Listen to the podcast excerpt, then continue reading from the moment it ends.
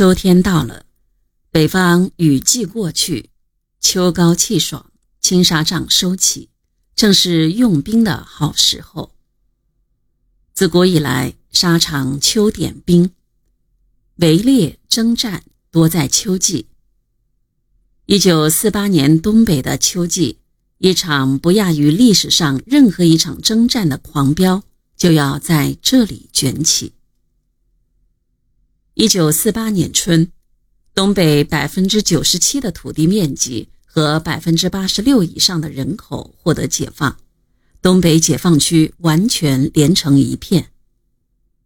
东北人民解放军由战争开始时的十一万人发展到一百万人，其中野战军七十多万人，装备改善，士气旺盛，牢牢地掌握了东北战场上的战略主动权。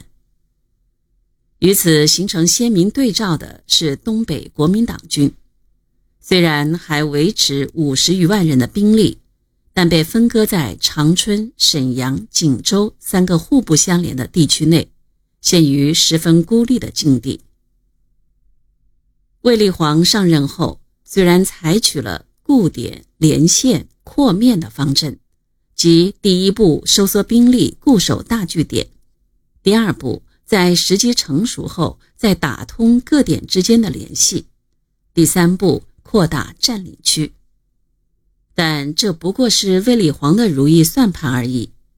在解放军的打击下，做到第一步已是心有余而力不足，根本谈不上第二步、第三步。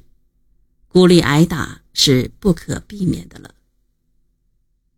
这时。摆在东北国民党军面前有两个可供选择的方案：一是继续固守长春、沈阳、锦州几个据点；二是撤出东北，将数十万精锐之师撤入关内。早在这年三月，驻华美军顾问团团长巴大维即向蒋介石提出撤退东北军队的建议。他分析东北形势后认为。继续据守被孤立的满洲城市是徒劳无益的。沈阳和长春两座孤城不能永无止境地由空运供给，因此他坚决敦促蒋介石利用东北人民解放军冬季攻势后期，将主力转向沈阳以北夺取四平，在沈阳、锦州之间兵力较少这个机会，渐进地撤出满洲。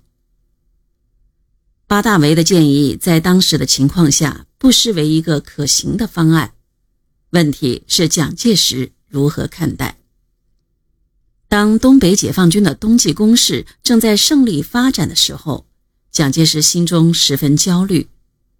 他有过做破釜沉舟的打算，即以积极的行动从东北撤退，保全东北数十万官兵不致成为瓮中之鳖。但蒋介石的战略决定战略的思维和舆论界反对放弃东北的压力，使蒋在东北问题上极为短视，缺乏远见。他对巴大维的建议表示惊愕，不管这种惊愕是真是假，至少表明蒋在公开场合还不敢说要撤出东北。四月九日，他在国民大会上做施政报告时。还说什么？今天东北的战略不必要求做全面的控制，但必须守住几个重要的据点，如长春、沈阳和锦州，以象征我们国家力量的存在。